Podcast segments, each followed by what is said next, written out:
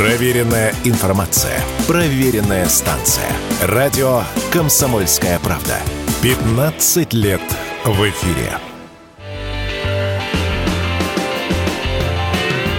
Горнолыжные курорты России становятся все популярнее. Согласно имеющимся данным, с 1 декабря прошлого года по 24 января этого число бронирований в отелях на горнолыжных курортах выросло более чем на 40% по сравнению с концом 22 началом 23 года. В то же время на 20% вырос и средний чек. Сейчас он составляет около 12,5 тысяч рублей. Повышенный интерес к зимним видам спорта наблюдали в прошлом году и продавцы спортинвентаря. Так, во второй половине 2023 более чем в два раза выросли продажи хоккейных спортивных клюшек. Почти вдвое увеличился спрос на снежколепы, а сноуборды, тюбинги и лыжные комплекты стали популярнее примерно в полтора раза. Самыми популярными направлениями по традиции становятся Краснодарский край и Кавказские Минводы. Об этом радио «Комсомольская правда» рассказал президент Союза туристических агентств, член Координационного совета по туризму при Общественной палате России Сергей Голов.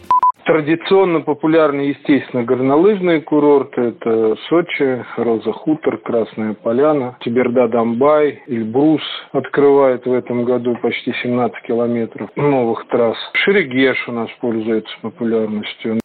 Среди наиболее экономных горнолыжек спросом пользуются Губаха, Белокуриха, Хвалынск и Кировск. Средняя стоимость аренды жилья в этих местах не превышает 5000 рублей в сутки. Однако добраться туда из столицы нашей родины не так просто. Например, чтобы покататься на лыжах или сноуборде в Белокурихе, придется потратить 4 часа на самолет до Горно-Алтайска, а дальше ехать 2 часа на автобусе или такси. Дорога в одну сторону обойдется вам в 10 тысяч рублей. Ближе всего расположен Хвалынск. Билет на поезд из Москвы будет стоить 2,5-4 тысячи рублей рублей, однако под стук колес вам придется провести 14,5 часов. Самый близкий к Москве горнолыжный курорт находится в Яхраме. Добраться до туда можно на электричке, всего за полтора часа и 200 рублей. Безлимитный скипас на день стоит полторы тысячи в будни и три тысячи в выходные. При этом детям до 12 лет предоставляется 50% скидка, а до 6 лет – бесплатный проход в сопровождении взрослого. Там же можно арендовать гостиницу, номер на двоих будет стоить от 7 тысяч рублей, или коттедж от 10 тысяч в сутки. Помимо этого не стоит забывать забывать и об экипировке. Если своей у вас нет, можно взять в аренду. Стоить это будет 900 рублей в час. При выборе спорт-инвентаря очень важно уделить внимание его качеству, ведь от этого будет зависеть ваша безопасность и здоровье.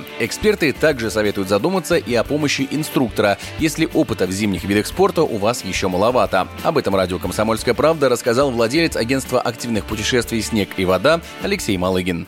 В первую очередь это экстремальные виды спорта, и, соответственно, если вы ими не занимаетесь, то требуется помощь профессиональных инструкторов для того, чтобы учиться максимально безопасно. Также необходимо использовать хорошее оборудование, не обязательно профессиональное, есть для новичков, но оно должно быть хорошее, оно должно быть исправное, не самодельное, либо покупать в специализированных магазинах, либо пользоваться пунктами проката. Ну и, соответственно, когда заниматься спортом, все-таки многие относятся к этому как к развлечению, а это все спорт, и он экстремальный, он связан с повышенной опасностью. И алкоголь и активный экстремальный спорт равно нет.